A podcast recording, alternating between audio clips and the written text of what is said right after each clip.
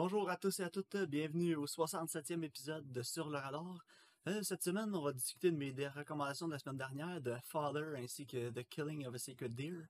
Mais tout d'abord, euh, Karine, comment a été ta semaine? Ah, ça a super bien été, euh, toi? Ouais, ouais, euh, ben, je vais en dire relax, là, pas vraiment. À la job, on rush.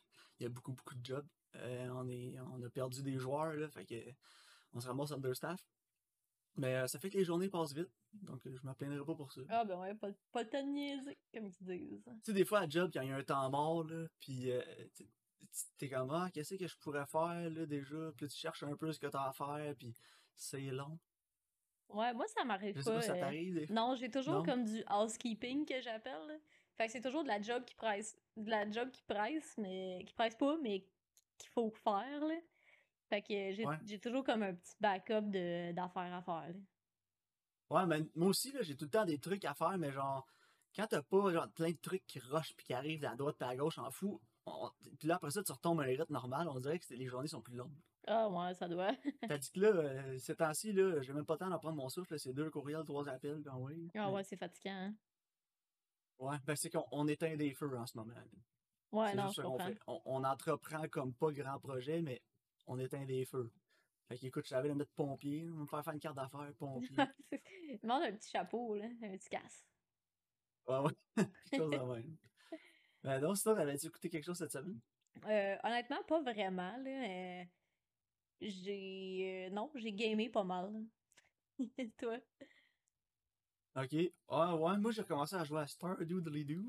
Ah ouais? Donc, euh, Stardew Valley, je me suis parti d'une nouvelle ferme. C'est tellement bon ce jeu-là. Faut tellement qu'on joue ensemble. Là.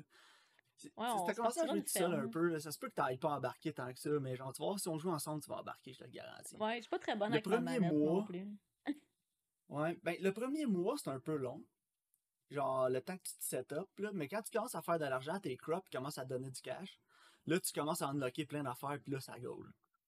Là, tu pognes ton rythme, là, puis euh, en tout cas, il faut que tu downloades une application aussi, là, Assistant for SV, là. Ok. Puis euh, avec ça, dans le fond, ça suit ton calendrier. Fait que là, moi, je suis rendu euh, Summer Day, 11 Day 12.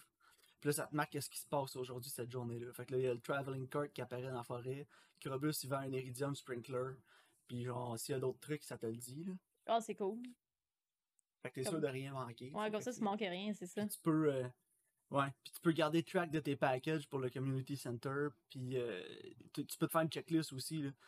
Fait que, mettons, tu finis, ta, tu finis de jouer, là, tu sais que t'auras pas le temps de jouer avant le lendemain, ben là, tu peux te faire une petite checklist de ce que t'as à faire le lendemain, puis ça va apparaître dans ton petit calendrier quand tu ouvres le jeu. Ah, Pour c'est cool. Nice. Mais c'est tellement relax, la musique est tellement bonne, là. moi je décompresse tellement quand je joue à ça. là. Moi, tu vois, j'ai acheté Resident Evil 2, 3, 4, là. Il est en spécial sur Steam. Ok, fait que le contraire de se décompresser puis Euh, ouais, c'est ça, exactement. Mais non, sinon, euh, j'ai pas, de mémoire, là, j'ai pas écouté d'autres films hors, hors dehors des recommandations. non, moi non plus. Euh, à part, j'ai été voir Dune au cinéma, mais je veux attendre que tu l'aies vu pour qu'on en parle sur le podcast. vrai. Mais c'est pas vrai, je dis les menteries, j'ai écouté un film, puis un excellent film en plus. J'ai écouté Ok, The je pensais que Thing. dire un Non. pourri. Ok, l'original. Celui de de John, John- John, John Carpenter. Ben, Je pense que celui de John Carpenter, c'est même pas l'original. Non, c'est un remake. Ouais, c'est ça, hein. Parce Ouais. que le premier était fait dans les années. 50. euh, je veux pas m'avancer, mais 50, là, ouais, Ouais. quelque chose de même. Puis euh, non, honnêtement, c'est tellement bon, là, c'est tellement bien fait. euh, encore aujourd'hui, ça, ça a tellement bien vieilli. Même les effets spéciaux là, sont, sont écœurants. là. Ouais, Practical Effects, ça vieillit bien. Ah, Faudrait que vraiment. quelqu'un le hein. dise à Hollywood d'aujourd'hui. Tu sais, à la fin, il y a un petit peu de stop motion, mais ça paraît quasiment pas. Là, c'est... Hon- Honnêtement, puis c'est- Nice. c'est l'isolation, l'aliénation des personnages, le fait que personne se truste, les trusts, toi non plus, tu sais plus à qui qui, qui l'est, qui qui l'est pas, tu sais. Tu sais plus à qui faire confiance, toi non plus, là. Euh, que le seul point négatif du film, c'est qu'il y a Kurt Russell dedans? Ben, non, mais il est bon, il est approprié, là, honnêtement. là. Moi, j'ai pas rien contre, contre Kurt Russell. là. Euh, mais non, c'était vraiment bon. Là. Je pense que j'ai donné un 10 sur 10. là. C'est vraiment. Ça, ça vaut son statut de cult classique. Là. Ok, il l'a- pas volé. Non, vraiment. La, la musique est bonne, l'ambiance est bonne. Le, le montage sonore aussi, t'entends tout le temps comme le vent là, dehors. Tu sais, on dirait vraiment qu'il fait frite. T'es comme pogné avec eux autres. Là. Ouais, Ouais, c'est ah, vraiment ça, c'est cool. nice. Puis tu sens vraiment comme la paranoïa qui s'installe entre eux. Puis tu sais, comme il y a, genre, il des pas un jump scare, mais une scène que un moment donné, t'es- t'étais tellement en tension avec eux autres que toi aussi, ça te startle quand il arrive quelque chose. là. Ok. Ouais, non, c'est vraiment bon. euh, au pire, tu l'écouteras, puis on en changera. Là. Il est sur Netflix euh, en ce moment. Oh. Ouais, Bon, ben, tant mieux. J'écouterai ça, ouais. ouais, parfait. Mais là, euh, juste dire une chose sur Dune avant, à Ouais. nos auditeurs. Allez le voir en IMAX. Ouais. J'ai été, en standard, là. Puis j'y retourne, j'y retourne, euh, là on enregistre lundi, j'y retourne mercredi en en IMAX. Parce que ça rend pas justice au film, le standard. Puis je sais que Denis Villeneuve l'avait dit beaucoup, allez le voir en IMAX. Euh, je l'ai filmé pour ça, je l'ai fait pour ça. Puis des fois tu te dis, ah, les réalisateurs, tu dis juste ça. Mais euh, non, non, non. Euh, c'est filmé, là, les sets, c'est filmé pour être euh, un événement, là, tu sais, genre grandiose, là. Puis euh, le, le petit écran, le format traditionnel de cinéma, là, euh, rend vraiment pas justice au film, là. Fait que j'ai hâte d'aller voir sur un écran de 16 mètres par 22 mètres. Ah, ça va être fou, hein? Ah ouais, ça va, ça, ça va, ça va garocher. là. J'ai hâte. L'expérience va être vraiment mieux parce que je suis sorti du film. Puis quand j'avais été voir Dunkirk en IMAX, j'étais comme, j'étais à terre. là. J'étais, what? Puis j'avais, j'a- j'avais- je voulais ce feeling-là avec Dune, puis je l'ai pas, je l'ai pas eu tant que ça à cause de l'écran normal, mais je le sais que quand je vais ressortir de là en IMAX, je vais être comme, je vais vraiment euh, avoir eu le maximum de mon argent. là Ouais. puis le maximum de mon expérience surtout, là, puis du film, là. C'est surtout ça le point, là. Mais euh, écoute, ça m'a tout pris de trouver un cinéma qui l'avait pas en 3D, par exemple. Ouais, c'est fatigant, hein? Moi, le 3D, je suis pas capable, ouais. Puis euh, aussi, c'est qu'à Toronto, il y a pas mal de cinémas que c'est des euh, AVX 3D D-Box, là. Fait qu'en plus d'être en 3D, t'as la chaise à gigotte, là. Ouais, non, c'est fatigant. Je sais qu'au 10-30, vous autres, c'était la même chose. C'était un cinéplex comme ça aussi. Il l'a pas en IMAX traditionnel, pas 3D. N- Non, c'est ça. Ben, ils ont pas le IMAX, en fait. Ils ont, ils ont du 3D. c'est ça. mais il ils ont il le-. C'est ça, ils ont comme le genre de. D-Box, là. Mais ils ont le VIP aussi. Normalement, c'est là que je vais voir mes films, là. T'es mieux installé. Ben, moi, j'étais allé. euh, ma salle de standard, c'était un VIP, c'était ça que j'ai été. Ouais, c'est ça. Parce que c'est un cinéplex que j'ai été, Mhm. mais c'était un VIP, là. Puis tu sais, c'est ça, t'es mieux installé, il y a plus de place entre le monde en avant et en Ouais, c'est. Euh, Il y avait deux plaies en arrière de moi qui ont quand même trouvé le moyen de piocher sur mon banc, puis t'as quand même une bonne- un bon dégagement. Fait que. Ils ont pas euh, dû aimer le film parce qu'à peu près une heure après, ils ont sacré leur camp. J'étais tellement content. Ah, ouais, voyons donc. Ok. Là, en gang de couillons, là. Bon, Écoute, si tu passes arrive. ta- ta- ton temps à piocher dans le banc en avant, là, premièrement, t'as pas le goût d'être là. Non, c'est ça, t'as pas de fun. Puis les bancs VIP, tu sais, ils, inclinent un peu, là. Ouais. Fait à chaque fois que j'avais des coups dans mon banc, je me relevais, puis je donnais un gros coup par arrière pour l'incline, puis ça donnait un petit coup fort. Fait que je savais que là, ses jambes étaient. euh, ses jambes étaient à côté de mon siège, fait que je me disais, ah, je vais lui donner un coup sur ses jambes, tu sais, fait que je tout dans mon siège. Ben ouais, mais tu sais, à un moment donné, la politesse aussi, là, tu sais. Mettons, il y a personne dans le banc en avant, fair enough, mais tu vois qu'il y a quelqu'un, euh, tu sais. Je sais pas, fais attention, là. Ah c'est non, c'est ça. La moindre des choses. T'es pas chez vous, là, t'es pas dans ton salon. non, c'est ça, exactement. J'étais agréablement surpris, de la foule à Toronto, ça a pas parlé. Non, bon, tant mieux. Puis, euh, juste dire une petite chose, c'est euh, bande-annonce avant le film. Chris, que tout a l'air plate. Ah ouais? mais que honnêtement, la bande je- Si t'es chanceux, tu vas avoir la bande-annonce de Ambulances. ok. T'es avec euh, Jake Gyllenhaal, que j'ai vu, j'ai fait « Ouh, Jake Ah. Gyllenhaal », puis après ça, j'ai vu « Produit par Michael Bay », puis Oh Ah, non. Puis après ça, il est dans l'ambulance, puis euh, genre la typical euh, Megan Fox look-alike chicks dans les f- qui, qui a tout le temps dans les films de, Oh non. de, de Michael Bay. Fait que euh, oui, Euh, gros euh, gros down pour moi. là. Et c'est réalisé par Michael Bay aussi. Là, fait que euh, Oh boy. Jake Gyllenhaal, il a goût de faire un, un Ouais. suicide de carrière, je sais pas Je trop. sais pas, il était genre, faudrait que je me remette en shape, je vais faire un film de Michael Bay. Genre, C'est je comme, sais pas, mais comme en tout Mark cas, ça a l'air avec Pain and Gain. Ça a l'air vraiment pourri. Puis ils ont fait euh, un nouveau Scream aussi. Ouais, Il va sortir genre en janvier ou février avec le cast original. J'étais comme, oh Seigneur, why? Ah, je sais pas. Il y, il y en a un que j'ai vu qui avait l'air bon, ça s'appelle Night Raiders. Ok. Puis euh, c'est un film d'une réalisatrice canadienne autochtone. Puis ça a l'air d'une genre d'allégorie là, pour les, euh, les euh, la situation des autochtones là, puis au Canada, puis le traitement qu'ils ont eu, puis ces trucs-là. Puis ça l'air vraiment bien réalisé. là. Les shots étaient vraiment intéressants. Ah, Fait que ça, je vais peut-être aller voir. Ouais, au moins, il y a quelque chose d'intéressant. Mais tu sais, honnêtement, justement, quand tu dis les bandes il n'y avait rien d'intéressant, j'ai aucune idée des films qui sortent bientôt. Tu sais, normalement, euh, je comme, ah, en tel, je sais que tel film s'en vient tant. C'est comme là, je savais que Dune sortait en octobre, là. mais comme pour l'avenir, j'ai aucune idée de ce qui sort. Fait que justement, c'est pas très prometteur. là. Ouais. Non, vraiment pas. Puis euh, ils ont fait un film du jeu Uncharted que j'ai jamais joué parce que j'ai Ah, pas de PlayStation, bande-annonce. sac. Ça a l'air tellement pourri, Karine. C'est genre générique film euh, de. Tu sais, comme genre de film que The Rock fait deux fois par année, là. Ah, même pire que ça. Ça a l'air d'un genre de blockbuster, mais qui est sorti en 98, Ouais, ouais, vraiment. la bande-annonce. Puis Mais- j'écoutais la bande-annonce, là, puis je, je savais les répliques qu'elle allait dire à l'avance. T'as donné une idée à quel point c'est prédictible. mais le pire, c'est que moi, mais je l'aime, honnêtement, le Tom meilleur Holland. mot, moi aussi je l'aime Tom Holland, mais il peut pas s'empêcher de faire des navets. ouais. Puis, honnêtement, là, le, le meilleur mot que j'ai trouvé pour décrire la bande-annonce, puis comment ça a l'air Uncharted, là, c'est triste. Ouais, non, c'est vrai. J'ai écouté la bande-annonce, puis j'ai ressenti, genre, absolument aucune émotion, là. J'étais pas comme, ah ouais, Puis- ah, ça va être cool, ça va être nice. J'étais juste comme, ok.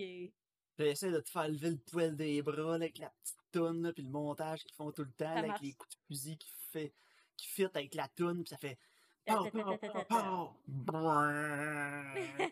Je suis capable, je suis tellement, je C'est suis vrai. tellement tanné là, du quick cut, les quick cuts avec les coups de feu, puis le gros ouais.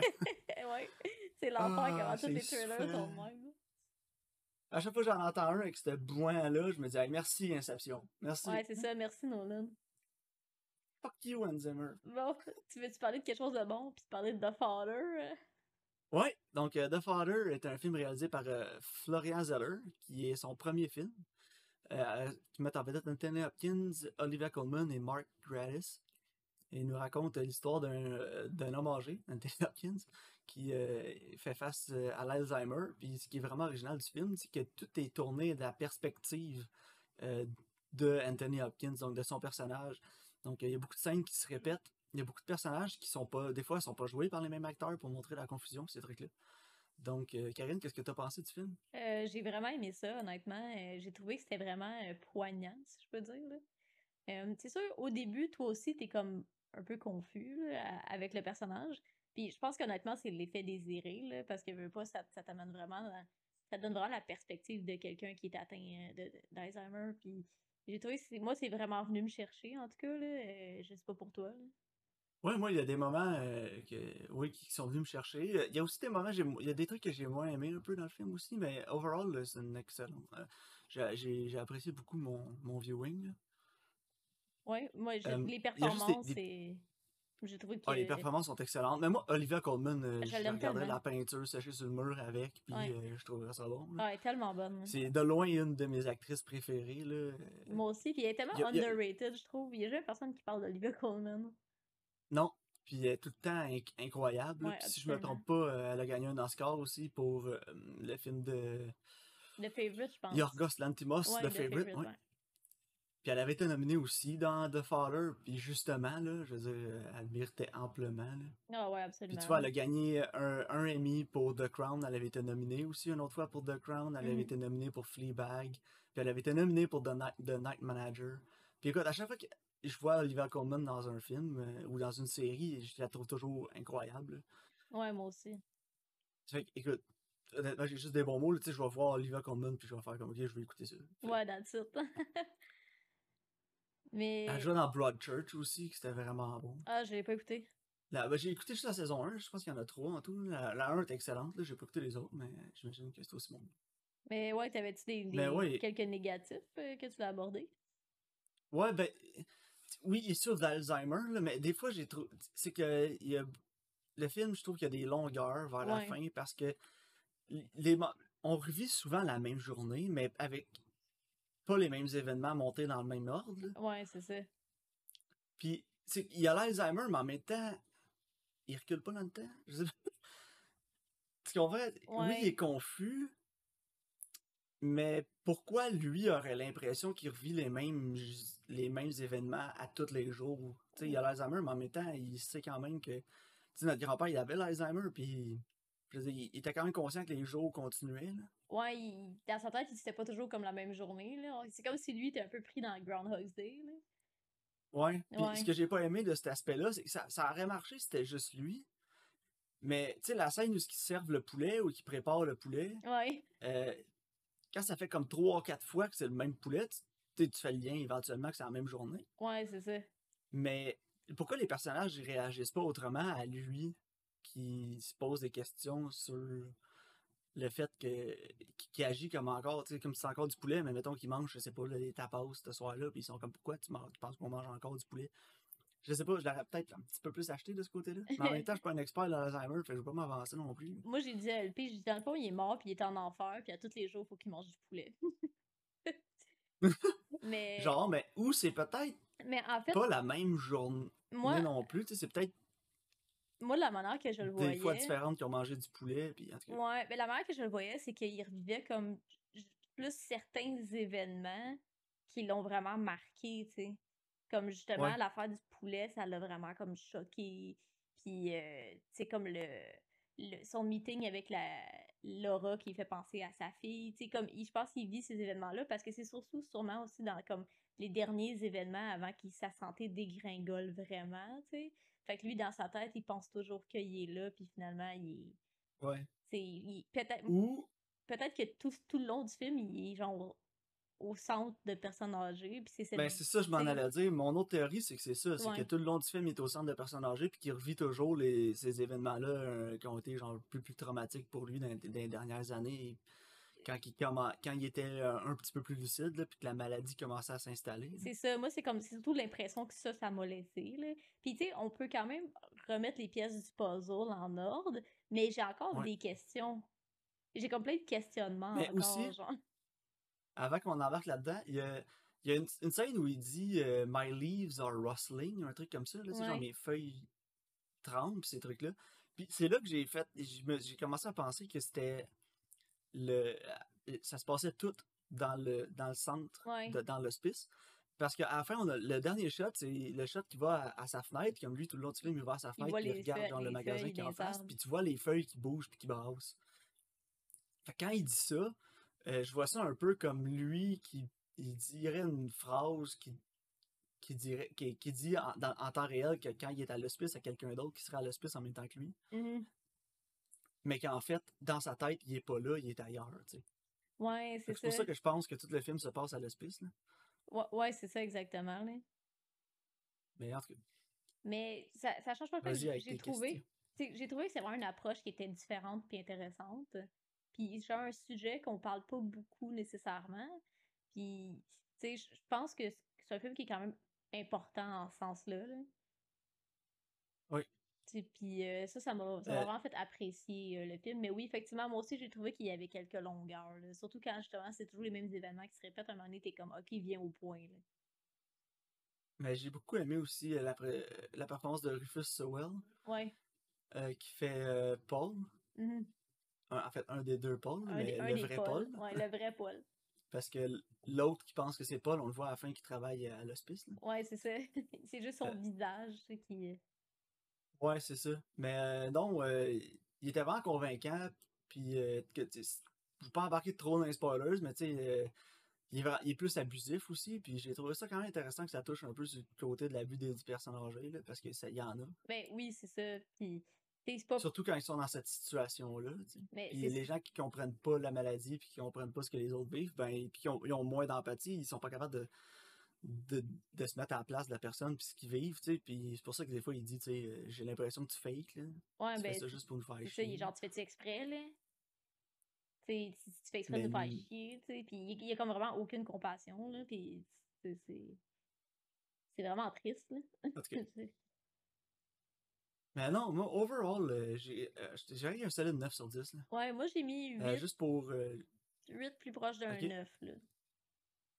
Ouais, c'est ça, parce que j'ai arrêté 8.5, là, mais tu peux pas vraiment. C'est euh, exactement mon rating que je voulais mettre, moi. 8.5. Fait que euh, j'étais allé avec un 9 sur Letterboxd parce que j'étais plus proche de ça qu'un 8, mais peu importe. Euh, pas juste pour l'originalité, mais l'exécution ouais. de. Parce que c'est bien d'avoir de l'originalité dans un film, là, tu sais, ton scénario est original puis t'as une nouvelle approche. Mais si l'exécution est de la merde, ça sert à rien. Non, c'est Fallait ça. juste pas ton film, là. Non, là, l'exécution est vraiment euh, bien ça, c'est- c'est aussi un de mes gros problèmes avec Hollywood en ce moment, c'est que tout le monde essaie d'avoir sa petite gimmick puis son petit truc original qui va démarquer des autres, mais les productions, c'est de la merde. Ouais. Prends, euh, prends un scénario pas original, prends quelque chose que t'as vu 250 fois, puis fais-le comme du monde à la place, ça va être bien meilleur. Non, c'est ça. J'ai pas le goût de voir quelque chose avec une twist que t'auras jamais vu. Là. Je- Tu sais, les exemples, j'avais le goût d'écouter une série avec euh, une série avec un détective ou euh, une série euh, juridique, tu sais, avec un Mhm. avocat, des trucs comme ça, parce que j'étais dans mon mood Law and Order, tu sais. Puis j'essaie d'en trouver une nouvelle, là, puis il y a toute une affaire, là. Ah, il est schizophrène, ou euh, ah, son père c'est un tueur en série, ou. Il y a rien de simple. Il peut-tu juste être bon dans sa job, puis pas trop être fendant, puis genre, que tu le réalises comme du monde, puis que tu me rendes des personnages normaux attachants? Tout le monde est obligé d'avoir un passé trouble ou d'être un schizophrène ou quelque chose de même. Ça me décourageait, puis ça me donne pas le goût de l'écouter. Non, je comprends. Je comprends à 100%. là. Mais c'est ça, tu sais, comme. que, non, si, ça- si t'es pour avoir une gimmick, faut qu'elle soit au service de ton récit, euh, au service de ce que tu veux dire. Comme là, la, dans The Father, la gimmick est vraiment au service de la prémisse, parce que ça te met dans Ben la oui, peau de ce personnage-là. C'est beaucoup plus intéressant euh, que si, mettons, ça avait été linéaire, puis on aurait juste vu Anthony Hopkins faire pitié pendant deux heures. là.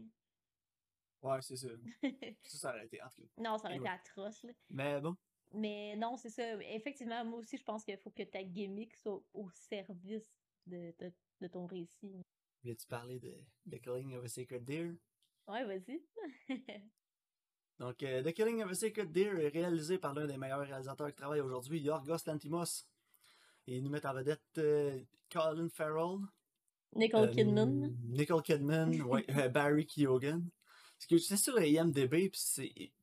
Colin Farrell arrive sixième, Ah ouais, ben ouais, c'est main ça m'a déconcerté. Écoute, en tout cas.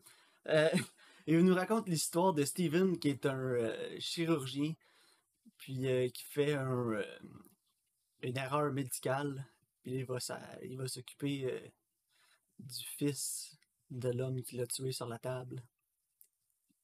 Et euh, fils qui est très étrange, mais qui ne l'est pas dans un film de Yorgos Lantimos, Karine, parce que tout le monde est bizarre. ah ouais, à 100%. Là. Mais je pense Donc, que c'est. quand tu penses. L'avais-tu déjà vu? Ouais, je l'avais déjà vu. Mais je suis contente de, de l'avoir réécouté parce que c'est un film qui, je pense, qu'il se réécoute bien une deuxième fois quand tu sais où est-ce que l'histoire s'en va. Ah, je l'écouterai une fois deux semaines. moi. Parce que c'est ça, c'est tellement bien fait que justement, tu peux toujours découvrir de quoi de nouveau à chaque fois, à chaque fois que tu l'écoutes. tu sais. Puis. Ah, vraiment. là, moi, écoute, Ah ouais, mais je pense, moi je pense que c'est le, le meilleur de Yorgos Antimos. Là. Quoique The, Ouais, aussi. Favorite, que- c'était vraiment bon aussi, mais je trouve que The Killing of a Sacred Deer, c'est tellement bien fait. Puis c'est là, c'est comme tellement. euh, c'est rare d'autres films que j'ai vus qui avaient une ambiance puis un feel comme celui-là. Tu sais, c'est comme weird, puis tu te sens un peu dégueu, mais tu sais pas pourquoi, genre. ouais. puis, Ouais, euh, mais c'est parce que tu le regardes puis tu te dis, je devrais-tu regarder ça? c'est ça, exactement. Il, il, était- il- c'est comme malaisant. comme- Ouais, c'est ça. Tu, tu sens que tu regardes quelque chose que tu devrais peut-être pas regarder, tu sais. Ouais, puis c'est c'est juste tellement Puis, euh, bizarre. Tu sais, ils, ils- ils- comme, ils ont comme une malédiction là, qu'ils leur donnent. Puis, tu sais, ils là, ils marcheront plus, puis après, ils mangeront plus. Puis, puis là, tu regardes aller, puis t'es juste comme. C'est mon saigner des yeux. Ouais, ils c'est ça. Là, t'es juste comme, what the fuck? Parce que c'est pas comme horreur, tu sais, c'est pas grim, dégueu. Ils sont comme ça. C'est dans, dans nos settings qui sont tout le temps ultra super bien éclairés. Puis c'est pas des settings comme d'horreur, mais c'est Ah, des puis les décors, tout est épuré aussi. Ouais. là. puis c'est c'est des éléments d'horreur, mais amenés d'une manière comme tellement différente qu'on est habitué de voir que je trouve que ça crée comme une espèce de, de dichotomie, justement, qui crée ce malaise-là qu'on a, là. Ouais, puis les dialogues aussi, là, tout le monde est. Ah, Ouais. c'est tellement euh, décontenançant des fois. Là. Puis en même temps, c'est drôle. moi, Ouais, moi je trouve ça. ça genre vraiment drôle aussi, genre. C'est comme quand la, la fille, justement, est comme en amour avec, là. Puis là, genre, non, je vais m'enfuir avec, puis la rampe jusqu'en bas. Tu sais, t'es comme, Ouais, voyons donc. c'est épouvantable, mais en même temps, c'est drôle. Mais la, la fin aussi, si on peut, on ne passe pas là. Tu sais, la fin, justement, quand il décide d'en tuer un au hasard, là. Ah ouais, puis il tourne, au... Hey, il moi, tourne en rond dans le salon. Je trouve ça tellement drôle, mais tellement pas drôle, mais je sais pas. C'est comment c'est Ouais, c'est tellement épouvantable. C'est ça. Mais c'est que c'est.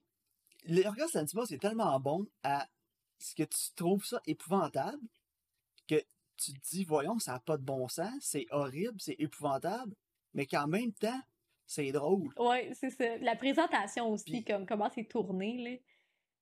Tu sais, tu dis, ben voyons donc. euh, c'est vraiment un talent unique, euh, Yorgos Lanthimos, là, pour euh, faire vivre toutes ces émotions contradictoires-là en même temps. Ouais. Mais c'est Euh, The. Lobster, c'est pareil. Là. Mhm. Mais je trouve que Yorgos Lanthimos, c'est vraiment quelqu'un qui a une vision puis qui a de l'amener à terme. Parce que, tu mettons que moi, je te pitch The Killing of a Sacred Deer, la manière de l'exécuter, elle peut tellement être différente, tu sais. Le jeune, il doit mettre une Ah, mais malédiction sur sa famille parce qu'il veut enlever un membre de sa famille parce que lui a enlevé un membre de sa famille. Tu sais, si moi, je te pitch ça, on va tellement le réaliser d'une manière différente, là. mais c'est ça que j'aime de Yorgos Lanthimos. Ouais, sauf que c'est ça, dans son exécution, fait en sorte que ça l'élève tellement le matériel, puis c'est tellement original.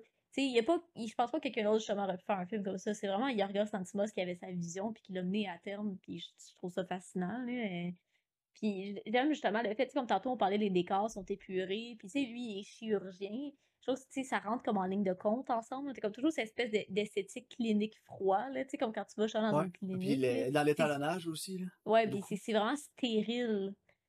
Puis je- Mais tout- toutes les teintes de couleurs Ouais. représentent ça aussi dans le film. C'est ça. je te dis, l'étalonnage, tout est stérile. Tout est Mhm. filmé avec une palette hôpital. C'est absolument. beaucoup avec des verts, comme les, les verts pâles là, des habits de chirurgien. Euh, des bleus aussi, des bleus pâles comme les gants de vinyle. Puis toute l'esthétique hôpital est là, comme Ouais, tu dis. là. ouais, absolument. Puis je trouve que c'est vraiment intéressant. euh. C'est vraiment bien fait. Puis j'ai rarement vu d'autres films qui avaient un ton comme celui-là. C'est que je suis malaisée, mais en même temps, je trouve ça vraiment drôle. Ouais. Non, c'est. Euh, moi, écoute, pour lui donner une note, là, moi je vais avec 10 sur 10. Là, euh, Ah ouais? Moi, je pense que j'ai mis je 9. pense, ah, je pense que c'était. Ok. Je trouve que ce film-là, c'est c'est quasiment un chef-d'œuvre moderne, là, euh, dans le sens où euh, l'attention au détail est vraiment à 100 000 à l'heure. Ah, Puis absolument. comme, hein. comme tu dis, tu sais, l'esthétique, puis c'est qu'un film, tu, le regardes la première fois, puis qu'est-ce que j'ai regardé là? Puis la deuxième fois, tu le regardes encore, puis là, tu t'a- tu t'appliques un peu plus à regarder ce qui se passe à l'écran, puis pourquoi c'est filmé de cette façon-là, c'est quoi les couleurs. mais tellement, tout est tellement bien méché ensemble que pour moi, c'est ça peut pas être d'autre chose qu'un 10 sur 10. Là. J'ai pas trouvé de longueur dans le film, j'ai pas, y a pas de coquille dans le scénario. euh, y a pas. euh, non, moi, 10 sur 10. Là, je- Ah ouais, non, ben, au, au début, je pensais plus à un 9, mais plus j'y pense, plus on en parle, plus je vais avec 10 c'est parce que. Puis la, la, la, bande, la trame sonore est tellement bonne en plus. Ouais. Là. Non, c'est vrai. Moi aussi, plus je pense. Puis c'est le genre de film, je trouve, qui reste beaucoup avec toi. Tu sais, une fois que t'as terminé, tu, tu y repenses, puis tu t'en souviens bien. Tu sais, moi, avant, avant de le revoir, je me souvenais quand même pas mal de la majorité des détails puis des plans. Je trouve que c'est vraiment un film qui reste avec toi. Puis, tu sais, je pense que les meilleurs films, je pense, c'est sûr que une fois que c'est fini, tu continues d'y penser puis qu'il reste avec toi. hein. Ouais.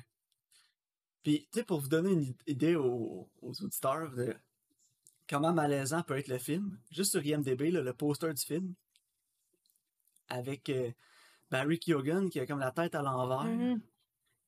puis que sa face est comme compromise de, est faite de Nicole Kidman puis de Colin Farrell, genre qui s'entremêchent. C'est juste vraiment une image comme troublante, là, juste parce qu'il est comme en noir et blanc quasiment à cause de la chemise de Nicole Kidman, puis ses yeux sont noirs, puis c'est juste ça, le, le feeling que ça va te donner, ça représente tellement bien le film. Là. Ouais, vraiment, c'est un, c'est un poster En tout cas- qui est vraiment original. là. Puis non, euh, moi, honnêtement, euh, 10 sur 10 le film. Ouais, moi, j'ai. Même le poster, euh, 10 sur 10. ouais, j'ai beaucoup aimé. euh. Donc, euh, on, va, on va passer avec tes recommandations, Karine, pour terminer le podcast. Euh, donc euh, pour ma nouveauté, ça va être. euh, attends, j'ai oublié le nom. Those Who Wish Me Dead, je pense que c'est ça. Ouf, oui. Sur. Avec euh, un nom de même, c'est prometteur. Mais j'étais curieuse de le voir parce que c'est Taylor Sheridan. Donc, euh, Oui, exact. Et Taylor Sheridan de, de Sicario, Wind River, ben puis c'est ça. euh, Hell or High Water. c'est- en tout cas. Fait que ça, ça m'intrigue. Puis c'est avec euh, Angelina Jolie. Fait que là, ça m'intrigue un peu moins. Mais écoute, hein, on va lui laisser une chance. Donc, Those Who Wish Me Dead, il est sur euh, Crave. Et pour le vieux film, j'ai décidé euh, 30 Days of Night sur Netflix pour qu'on reste dans. Vu qu'on est en octobre encore, les petits films spooky. Là. Puis euh, j'ai Parfait. jamais vu. Bon, ben parfait. On se reparle la semaine prochaine, puis avec. euh, tu vas avoir vu Dune, là, Karine? Ouais, on va pouvoir en jaser. Parce que moi, je vais l'avoir vu deux fois, là. Ah ouais, je vais être prête. Je vais être prête. Parfait. All Ben, merci à tous. Ouais, merci de votre écoute. puis On se voit au prochain épisode.